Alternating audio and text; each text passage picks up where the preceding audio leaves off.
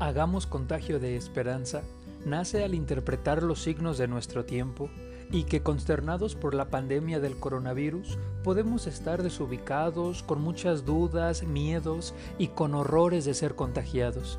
Y así, como los discípulos de Emmaus, tener la sensación de soledad y miedo hasta que alguien se nos acerque y nos acompañe, haciendo que nuestro corazón arda y se ponga lleno de esperanza al caminar de nuevo por estas vicisitudes de la vida. Por ello, queremos estar contigo y desde la palabra de Dios hacer que tu corazón se contagie de amor y valentía.